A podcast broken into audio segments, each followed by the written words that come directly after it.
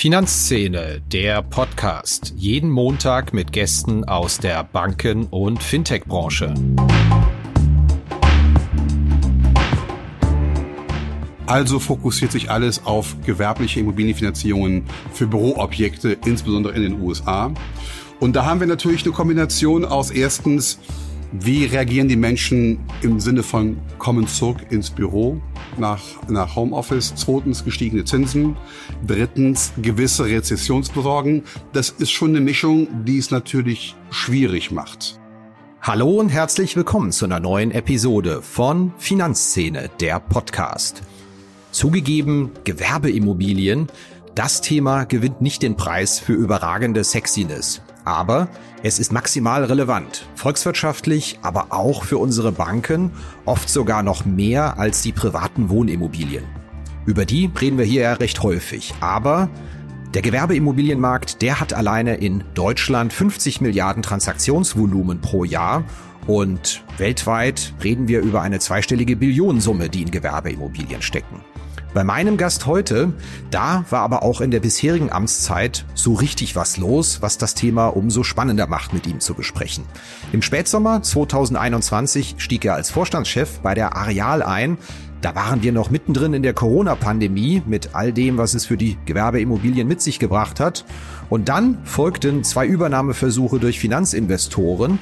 Der zweite, das ist seit vergangener Woche offiziell, erfolgreich. Drum freue ich mich heute über Jochen Klöskes von der Arealbank und wir sprechen darüber, was eigentlich los ist im US-Gewerbeimmobilienmarkt, dem ja manche ganz schwere Zeiten voraussagen, was denn eigentlich mit der Zinswende ist, was sie mit dem Geschäft macht und natürlich auch, was denn eigentlich aus den großen Corona-Trends geworden ist. Probleme für Hotels, Retail und Büro, weil wir demnächst so viel von zu Hause arbeiten oder das schon tun. Ich freue mich, dass Jochen Klöskes sich die halbe Stunde genommen hat und wünsche Ihnen jetzt viel Spaß. Hallo, Herr Klöskes, herzlich willkommen bei uns im Podcast. Hallo, Herr Kirchner, vielen Dank für die Einladung.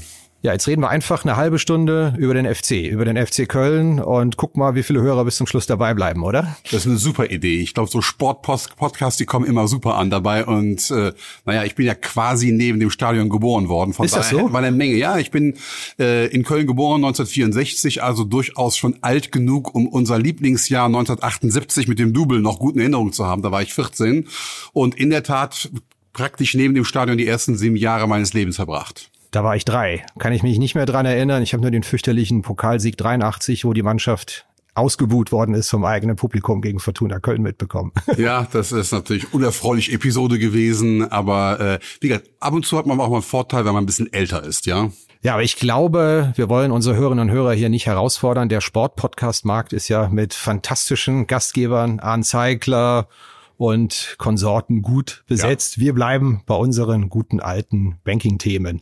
Ja, bei Ihnen im Unternehmen, bei der Areal, da ist ja richtig was los. Kürzlich kam durch die Übernahme durch Finanzinvestoren, die ist durch. Die haben lange gegraben. Zwei Jahre hat das jetzt letztendlich gedauert. Erster Versuch, zweiter Versuch, bis das alles durch ist.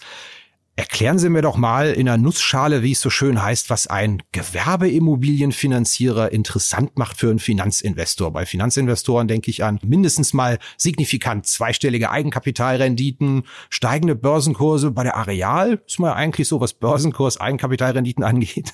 Ich sage mal, un auf unverändert magerem Niveau die letzten 15 Jahre. Was interessiert die so? Naja, ich glaube, ähm, wie Sie richtig sagen, die waren durchaus hartnäckig an uns interessiert und äh, sind auch mit uns gemeinsam in diesen ganzen Prozessen durch einige ähm, Wellentäler, aber auch Gipfel gegangen in der Zeit.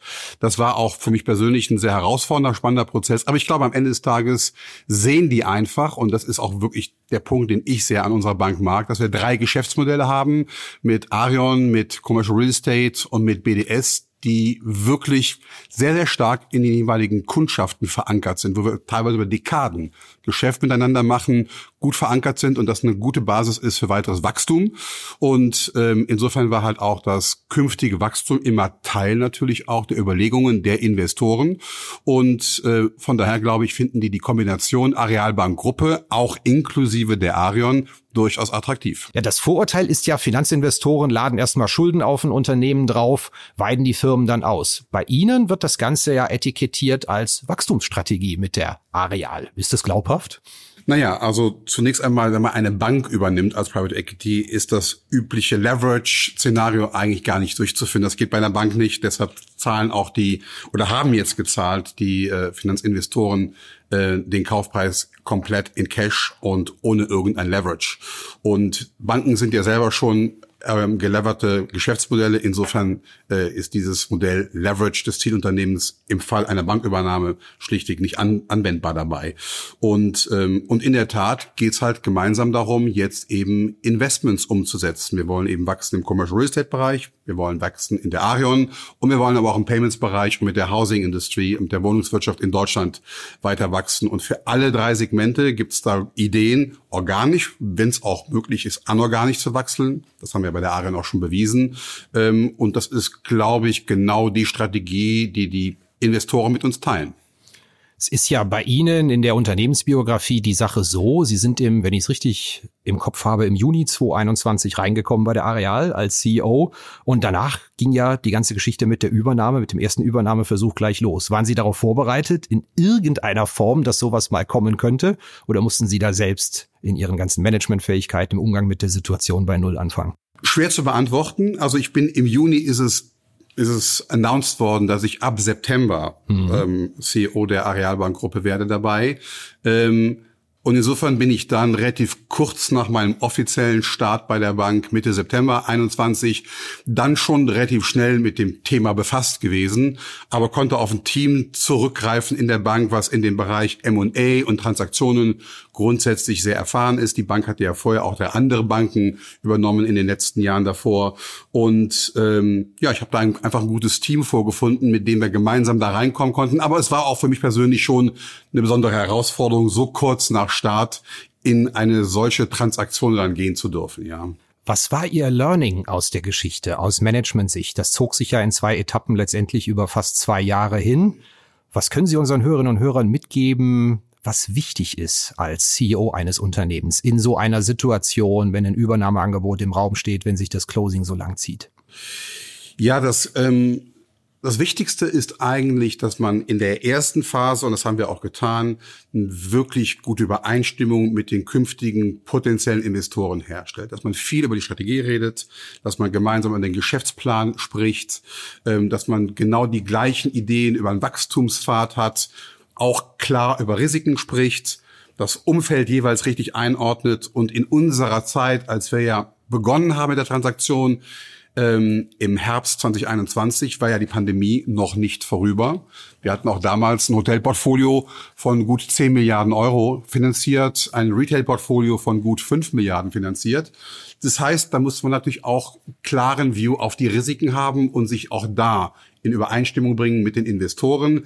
Dann im zweiten Anlauf, der kam ja nachdem Ukraine-Krieg begonnen hatte. Es waren auch schon die ersten Inflationstendenzen zu erkennen. Auch da wichtig, sich über die Chancen, aber auch über die Risiken auszutauschen, um möglichst viel Sicherheit zu haben, dass man tatsächlich die gemeinsamen langfristigen Ziele verfolgt. Das ist echt wichtig dabei, ja. Und dann kommt man auch damit zurecht, dass sich dann eine formale Genehmigung länger hinzieht, weil man im Grunde genommen weiß, man sitzt in einem Boot, hat die gleichen Ideen und dann weiß man eben, dass bestimmte Prozesse in so einem Übernahmeangebot oder Verfahren eben einfach länger dauern. Freuen Sie sich darauf, dass Sie perspektivisch dann privat sind als Unternehmen und möglicherweise nicht mehr listet in Sachen Transparenz, Calls, Termine haben ja viele die Haltung, das ist eigentlich viel besser als diese Börsennotiz auf Dauer mit den ganzen Analysten-Calls und Investoren-Calls und der Quartalsberichterstattung. Und da guckt ständig einer hin, ständig ist was. Das ist ja das Argument, was viele Fintechs auch im Milliardenbereich an den Tag legen, sagen, nee, also eine andere Besitzstruktur ist eigentlich viel besser, um ein Unternehmen langfristig zu entwickeln. Ja, also ähm, zunächst mal, das haben wir immer wieder gesagt, wir haben uns das ja de facto nicht so ausgesucht. Die Investoren kamen auf uns zu, haben das Angebot gemacht. Am Ende ist das, glaube ich, eine gute Lösung für die Investoren, für unsere Altaktionäre als auch für das Unternehmen. Ähm, es gibt dann Vor- und Nachteile, privat oder öffentlich notiert zu sein dabei. Im Augenblick sind wir noch börsengelistet dabei. Wir haben noch ähm, eine ganz normale Kommunikation zu allen Stakeholdern durchzuführen. Das wird ja auch in Zukunft wichtig sein. Wir werden weiterhin natürlich an die Kapitalmärkte gehen mit unseren Pfandbriefemissionen, Unsecured-Emissionen dabei. Wir werden schauen, dass wir unsere Stakeholder, wie hier zum Beispiel auch ähm, die, die, die Presse natürlich informiert halten. Wir wollen am Ende des Tages natürlich auch visibel sein für Kunden und für Neukunden dabei. Also viele Dinge bleiben auch einfach. Dann am Ende des Tages, wenn wir mal wirklich private sein sollten, das ist ja auch noch nicht festgeschrieben, dafür müsste es erst ein Delisting geben und ein Squeeze-Out geben. Dazu müssen sich dann auch die neuen Investoren erst noch äußern. Aber dann werden wir sehen, wie die Dinge sich dann nochmal verändern dabei. Was richtig und gut ist, ist, dass man Investoren hat, die einen langfristigen Fahrt mit einem gemeinsam gehen wollen und man halt im Grunde genommen dadurch eine große Investitionssicherheit hat bei den Wachstumsthemen, die man selber befördern will. Beneiden Sie manchmal Ihre alten Kolleginnen und Kollegen im klassischen Banking, dass denen jetzt das Geld aus den Ohren rauskommt wegen der Zinswende?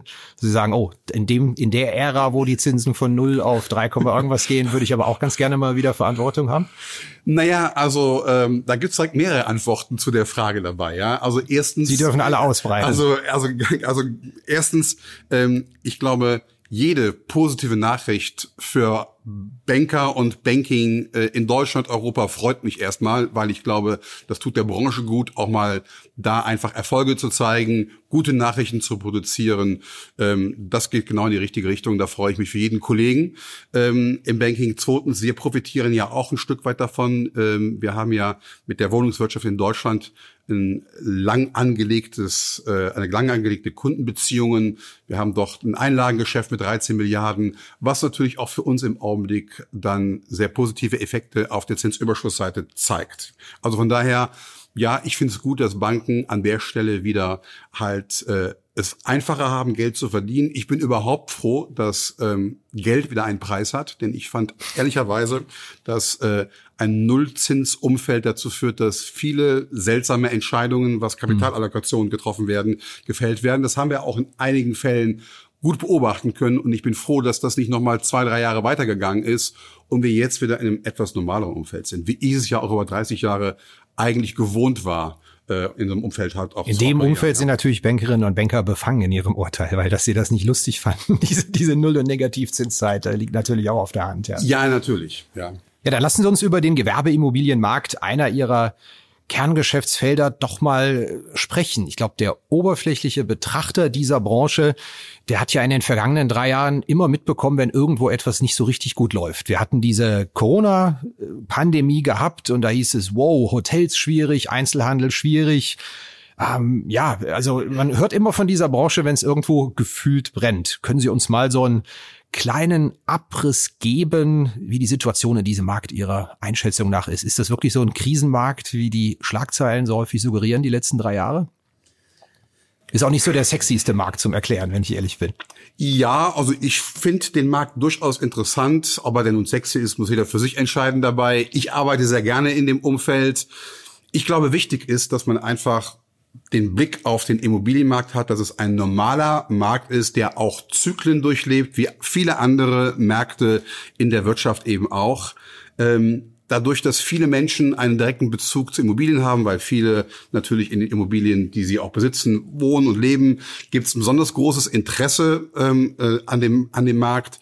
Aber ich glaube, wichtig ist einfach zu verstehen, wir sind halt auch in unterschiedlichen Zyklen. Die sind mal positiv, mal negativ. Was ich im Augenblick sehe, ist ein lang erwarteter Downturn in einigen Bereichen, aber auch nicht in allen Bereichen. Und ich glaube, unsere Kunden, als auch wir als Bank, sind darauf vorbereitet und auch gewohnt, damit umzugehen. Ähm, was natürlich überhaupt nicht normal war, war tatsächlich die Pandemie. Also äh, wir sind ja als Banker immer wieder aufgerufen, auch unsere Risikopositionen durch Stresstests halt dann ähm, zu, zu bewerten und uns auf Downside-Szenarien vorzubereiten.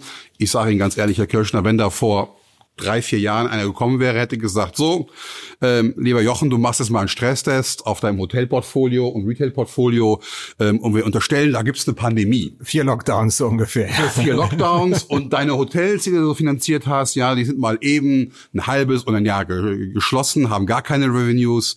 In den Shopping Center, die du finanzierst, läuft auch keiner mehr rum. Ja, hätte ich gesagt, okay, interessante Idee. Ich hätte vielleicht, wenn ich denjenigen gut gekannt hätte, gefragt, ob ich irgendwie sonst helfen kann. Ja, aber äh, es war ja schon dann echt ein ein ähm, ein Szenario, was wirklich keiner erwartet hat. Und am Ende des Tages ähm, sind, glaube ich, unsere Kunden und wir mit denen gemeinsam durch diese Phase gut durchgekommen, weil wir rationale Entscheidungen getroffen haben. Ich hatte es da kürzlich auch gesagt, als wir unsere Q1-Zahlen präsentiert haben. Ähm, wir haben im April de facto das letzte ähm, Non-Performing Loan Engagement aus dem, aus dem ähm, Hotelbereich verabschiedet in wieder gesundet. Im Grunde mhm. genommen, wir können heute sagen, dass wir im Hotelportfolio in der ganzen Zeit kein Geld verloren haben. Also ich glaube, die Branche und auch die Banken können schon mit Downturns umgehen dabei. Also Hotelbereich ist wieder alles wie früher, weil so gefühlt, wenn man ein Hotel in der europäischen Metropole bucht, da schlackert ja mit den Ohren. Ne? Da sind wir ja bei Preisen ja. gefühlt 100 Prozent äh, verglichen mit äh, vor Corona. Ja. Das hatte auch hier Andreas Utermann in einem Podcast mal erwähnt, dass, er, dass das der Bereich sei, wo er die Inflation am stärksten spürt. Ja. Gut, ist ja viel Reisen, aber mit anderen Worten, äh, Hotelbereich, da ist einfach Corona komplett ja. abgehakt und äh, ist wieder Party like it's 2019. Ja, kann man, kann man wirklich sagen. Also wir haben halt gesehen, dass äh, Menschen doch wieder reisen wollen, ähm, geschäftlich wie privat, ja.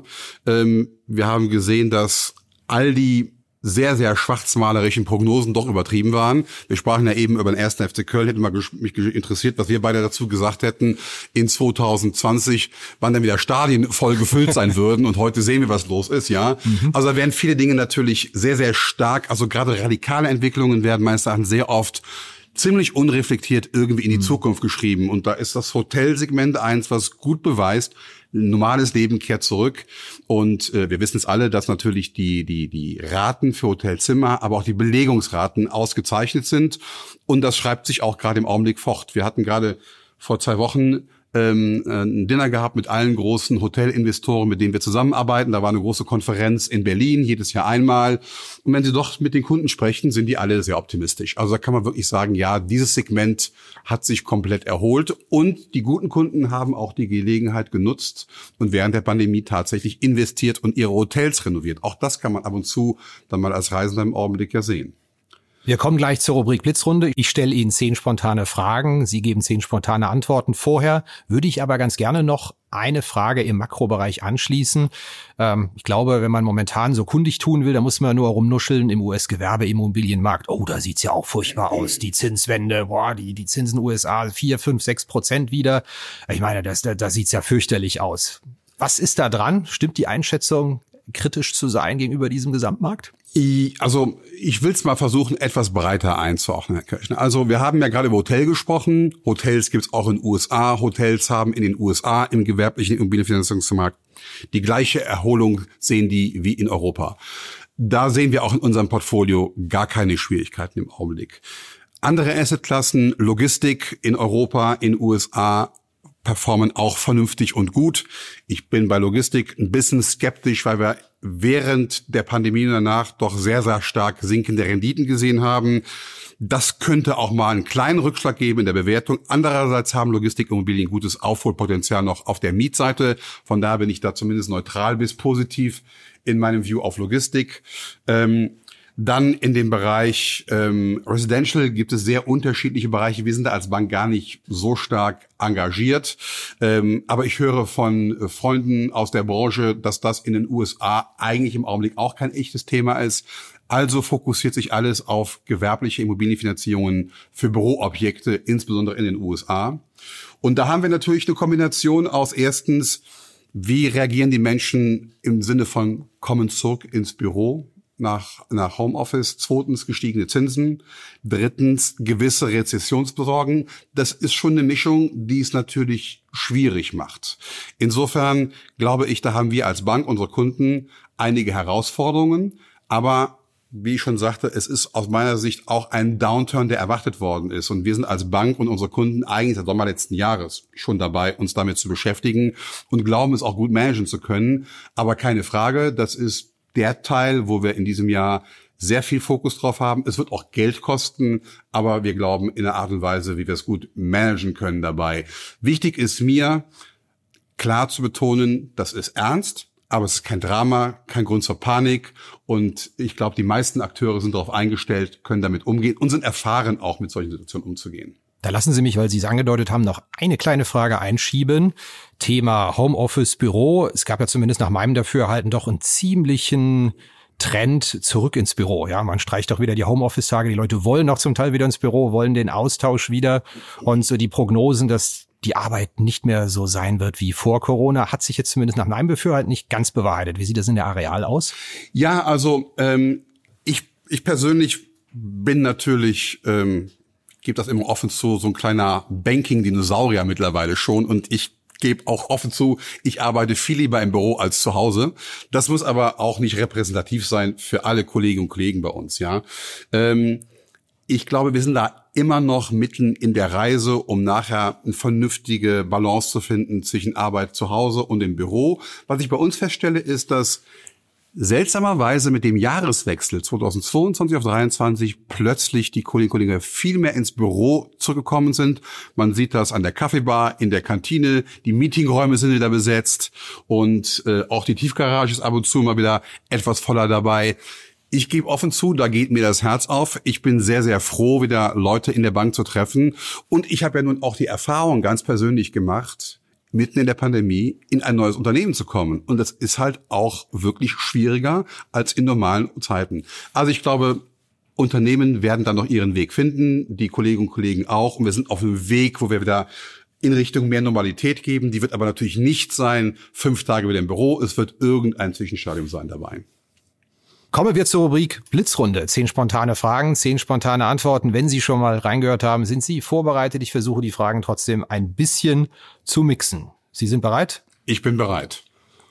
Was sind Sie denn für ein Mensch an der Kasse? Zücken Sie da Bargeld, Karte, eine digitale Wallet-Lösung? Meistens Karte, ab und zu auch Wallet. Das letzte Mal eine Bankfiliale nicht aus dienstlichen Gründen haben Sie wann gesehen? Oh, das ist lange her. Zwei Jahre bestimmt. Was ist das Wichtigste, was Sie Berufseinsteigern mit auf den Weg geben können? Zwei Ratschläge, Neugierde und Selbstvertrauen. Das sind für mich die wichtigsten Charaktereigenschaften, um sich weiterzuentwickeln. Wenn man bei Ihnen im Vorstellungsgespräch sitzt, welche Frage kommt immer? Immer die Frage, ähm, ob man denn nun ein Fußballfan ist und wenn ja, für welchen äh, Verein man dann tatsächlich auch ist. Welche Führungskraft hat Sie in Ihrer Karriere am meisten geprägt? Die meisten sagen mehrere. Die meisten sagen mehrere. Ja, geprägt, ge, geprägt wird man ja vor allen Dingen in jungen Jahren. Und ähm, da gibt es einen einen Menschen, der mich bei der Dresdner Bank in Bonn vor vielen, vielen Jahren, das war in den 90ern, geprägt hat. Mein erster Kreditausbilder, bei dem ich das Kredithandwerk gelernt habe. Ein tolle Führungskraft, ähm, der mir extrem viel beigebracht hat, nicht nur fachlich, sondern eben auch Verhalten im Unternehmen. Das war sehr wertvoll. Und dann natürlich, das darf ich auch erwähnen, ich war ja drei Jahre lang Vorstandsassistent von Horst Müller. Bei der Dresdner Bank von Horst Müller habe ich auch sehr viel gelernt und mitgenommen. Das war auch eine tolle Zeit. Wann hat's denn das letzte Mal bei Ihnen richtig Zoom gemacht, als Sie eine Anwendung im weitesten Umfeld des Bankings, Fintechs gesehen haben und gedacht haben, wow, das ist aber mal richtig geil gelöst, das ist bequem und kommod, äh, das haben die richtig smart gemacht? Ja, ich habe mir vor sag mal, ein Jahr schon her mal angeschaut, wie N26 so funktioniert und das fand ich schon beeindruckend, muss ich sagen, ja. Ähm, ansonsten muss ich aber gestehen, dass ich normales Online-Banking bei meiner alten Hausbank mache und insofern nicht so affin da bin, ja. Meine tiefgründigen Recherchen in Ihrer Biografie haben ergeben, dass Sie Rettungsschwimmer sind. Wie sind Sie denn dazu gekommen? Naja, das ist lange, lange her. Ähm, ich war bei der Bundeswehr und habe damals eine Rettungsschwimmer-Ausbildung gemacht. Das ist aber wirklich schon ganz, ganz lange her. Aber Schwimmen ist nach wie vor ein Hobby und immer, wenn ich es irgendwie kann, springe ich natürlich mal ins Meer oder in den Pool, keine Frage. Wenn man heute eine Karriere startet, geht man dann nach dem Studium oder vielleicht auch früher besser zu einem Fintech oder besser zu einer Großbank? Naja, Geben Sie mal einen Karriere. Naja, ich habe ja schon gesagt, dass ich so ein kleiner Bankdinosaurier bin. Insofern würde ich natürlich immer empfehlen, geh zu einer Bank, am besten kombiniert mit einem Auslandseinsatz dabei. Ich glaube aber beides, Fintechs und Banken, das wird dann hoffentlich in den nächsten Jahrzehnten etwas durchlässiger werden. Sehr schön. Ich erinnere mich zu meiner Zeit, als ich Abitur gemacht habe, Mitte der 90er, da war wirklich die Banklehre synonym für etwas Solides irgendwie. Ja, total krass. Also wer, wer ganz auf die sichere Seite beruflich sein will, der macht doch eine Banklehre. Kann ich mich noch sehr gut dran erinnern. Ja, hat mein Vater mir damals auch so empfohlen. ja, prima. Die Blitzrunde ist damit vorbei, aber lassen Sie uns doch thematisch genau in dem Bereich bleiben. Äh, kürzlich hat ein Vertreter äh, von einem Wettbewerber, BNP Paribas, einen ganz interessanten Satz gesagt. Er meinte, das ist schon längst kein War for Talents mehr da draußen. Das ist ein War for Hands, in dem wir stecken, auch als Banken im Moment. Ist das auch bei der Areal spürbar oder gibt es da, das höre ich jetzt auch häufiger in den vergangenen Monaten, ein bisschen Entlastung, weil die Tech- und Fintech-Branche insbesondere nicht mehr ganz so attraktiv ist, auch viele Leute verloren hat und dass sich das etwas entspannt hat. Beschreiben Sie doch da mal die Lage. Ja, bei uns hat es sich ähm, eher dadurch entspannt, dass wir es geschafft haben, in den letzten Jahren doch einen erheblichen Teil der offenen Stellen intern zu besetzen, was auch gut ist natürlich für die Karrierewege der Kolleginnen und Kollegen. Ähm, ansonsten ist aber vollkommen klar, dass man heute als Bank viele, viel mehr Kanäle bespielen muss, um erfolgreich dann auch im Recruiting zu sein. Da müssen Sie auf sehr, sehr vielen äh, unterschiedlichen ähm, Kanälen aktiv sein, auch aktiv sein in sozialen Medien, um interessant zu sein.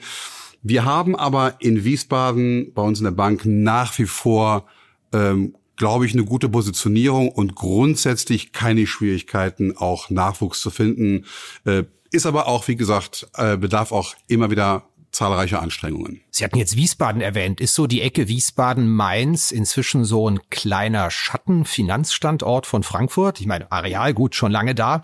Aber die C24 Bank hat zwar auch ihren Sitz hier in Frankfurt, aber auch Technologieentwicklung sehr viel in Mainz. Die SWK Bank geht jetzt nach, nach Mainz. Ist diese Ecke in Sachen Finanzunternehmen möglicherweise interessanter, weil man da aus einem anderen Pool schöpfen kann, als vielleicht so in Frankfurt, wo sich alle um die Leute kloppen?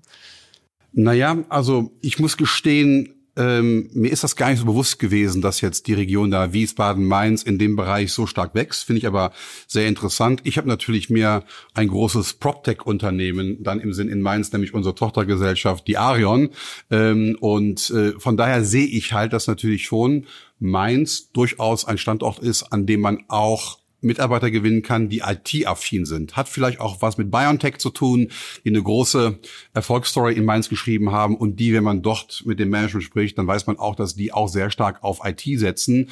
Da scheint sich schon so ein Ökosystem zu etablieren, was offensichtlich da gut funktioniert. Dann lassen Sie uns doch mal, Sie hatten es eingangs schon als einen wichtigen Geschäftszweig erwähnt, über die Arion reden. Ich glaube, jeder hat mal das Wort gehört, der mit Banken insbesondere Gewerbeimmobilienfinanzierer zu tun hat. Und dann musste man ja auch vor drei, vier Jahren, um kundig zu tun, nur nuscheln. Naja gut, die ganze Areal, die ist ja schon der Börsenwert abgedeckt über die IT-Tochter Arion.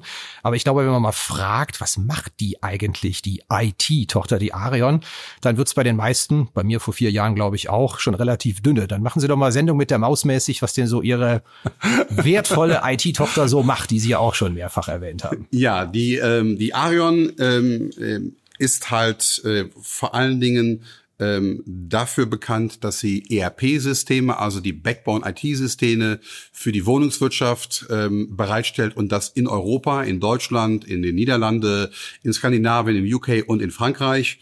Ich würde sagen, wir sind in Europa mit der Aaron in dem Bereich digitale Lösungen und ERP-Systeme für die Wohnungswirtschaft und Social Housing Industrie tatsächlich marktführend.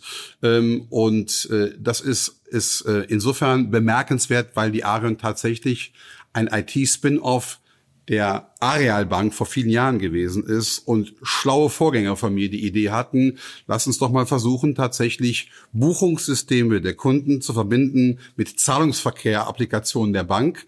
Daraus wurden die ERP-Systeme entwickelt, die seit vielen Jahren, eigentlich schon zwei, drei Jahrzehnten jetzt da sind. Und äh, insofern sind wir dort in einer Nische unterwegs, aber eben auch durchaus international und mit einer ganzen Reihe von wachsenden digitalen Produkten. Ist wirklich ein sehr interessantes Geschäftsfeld. Warum trauen sich da keine anderen großen IT-Konzerne ran und zu sagen, den Markt rollen wir mal auf? Äh, ist zu klein die Nische oder ist der Spezialisierungsgrad zu hoch? Ja, also ich glaube, ähm, etwas unbescheiden gesagt, würde ich sagen, die Nische ist schon ziemlich gut besetzt durch die Arion von uns. Also das wird relativ schwierig, da reinzugehen, weil ähm, natürlich durch die Verbindung ERP-System ähm, die Kunden auch sehr eng mit der Arion verbunden sind. Und äh, ich glaube, das ist nicht so einfach für Wettbewerber da reinzukommen. Und es ist natürlich eine Nische, da haben Sie recht. Ja, dann lassen Sie uns noch den Bogen schlagen mal auf die aktuelle Zinslage, die wir haben. Die, Sie hatten schon mal angedeutet, Zinswende finden Sie eigentlich auch ganz dufte. Wenn man aber mal sich Ihre Seite anschaut und auch Ihre Angebote, Arealbank ist ein Haus, das für jetzt nicht, dass das als Schleichwerbung rüberkommt, aber für zwei Jahre Festgeld 3,6 Prozent zahlt. Das klingt ja schon relativ luftig und führt bei mir zur Frage, ist die Zinswende wirklich eine, eine schöne Sache für Sie oder ist es nicht eher problematisch, weil es einfach ähm, im Portfolio möglicherweise ein bisschen schwierig wird und weil Sie auch sehr viel für Einlagen bezahlen müssen, um sie ranzuholen?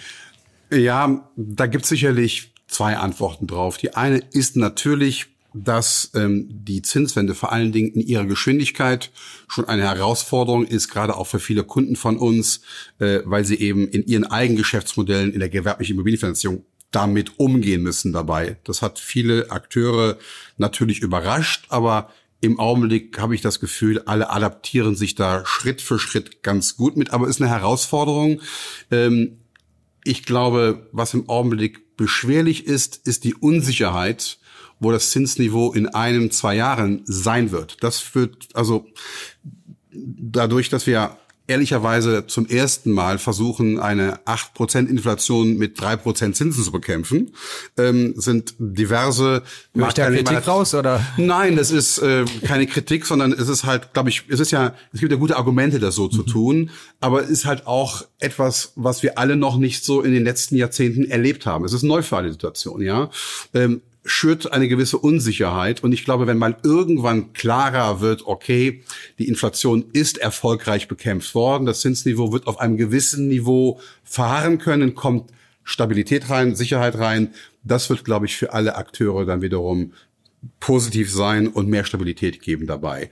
Ähm, auf der Einlagenseite sprachen wir schon drüber, ist es für die Banken im Augenblick erstmal gut, dass man auch mit Einlagengeschäft erstmal wieder so agieren kann, dass man den Kunden Zinsen zahlen kann und auch selber halt auch ähm, ähm, natürlich eine stabilere Kalkulationsbasis hat. Das von Ihnen angesprochene Angebot äh, ist ein Teil unserer Refinanzierungsstrategie. Wir haben im letzten Jahr gesagt, wir möchten als Bank, weil wir eben im Commercial Real Estate Geschäft wachsen wollen, auch unsere Funding-Basis verbreitern und haben eben nach den klassischen Refinanzierungsmitteln Fundbrief, Unsecured Funding und auch den BDS-Einlagen gesagt, wir versuchen mal über eine Plattform Raisin dort auch Privatkundengelder ähm, dann einzuwerben. Das ist sehr gut gelungen bisher, aber wird auch immer ein Stück weit natürlich opportunistisch sein. Das heißt, wir schauen immer, wie ist unser Funding-Bedarf, wie ist das Pricing und von daher fühlen wir uns im Augenblick mit unserer Positionierung da ganz wohl.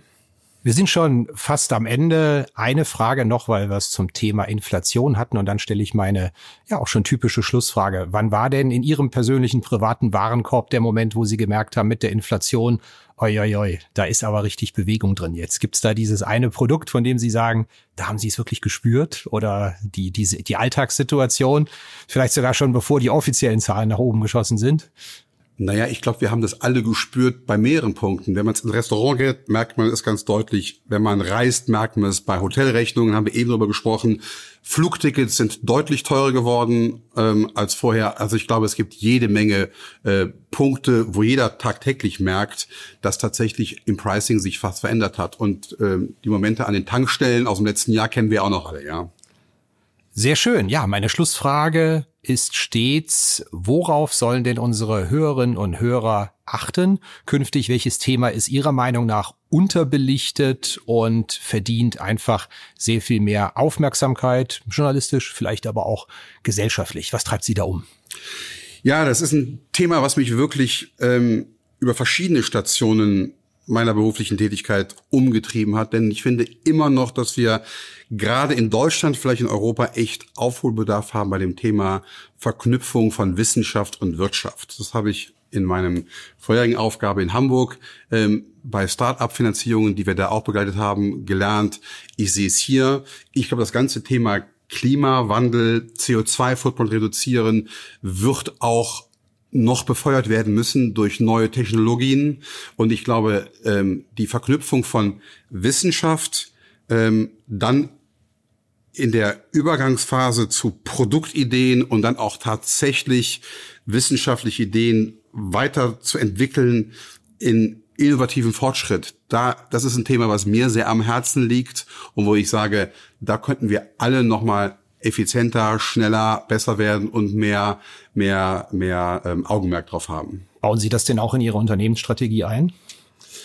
Ja, wir sind natürlich auch daran interessiert, ähm, dass wir schauen, dass wir, ähm, wo sich zum Beispiel im Bereich der PropTechs neue Technologien entwickeln, Innovationen entwickeln, wir schauen können, wie können wir die ähm, unterstützen, dann auch tatsächlich nachher in Geschäftsmodelle umgewandelt werden. Zum Beispiel hat die Arion dieses Jahr eine Plattform Arion Connect gegründet, wo sie eben versucht und auch schon macht im Augenblick PropTechs eine Plattform zu bieten, Zugang zu den Kunden der Arion, um schneller neue digitale Lösungen mit Innovationscharakter auch tatsächlich marktbar zu machen. Go-to-Market, Geschwindigkeit und, und, eine, eine, und eine schnellere Umsetzung sind da extrem wichtig. Das war ein Beispiel, wo wir das auch für uns ähm, auf dem Schirm haben. Ja, das war's wieder mit dieser Episode von Finanzszene, der Podcast. Wir sagen danke fürs Zuhören, freuen uns über Ihr Feedback unter redaktion.finanz-szene.de. Kontaktmöglichkeiten auch über Threema in den Notes zu diesem Podcast. Vielen Dank. Redaktion und Host Christian Kirchner. Coverdesign Elida Atelier Hamburg. Produktion und Schnitt Podstars bei OMR Hamburg Musik Liturgy of the Street von Shane Ivers www.silvermansound.com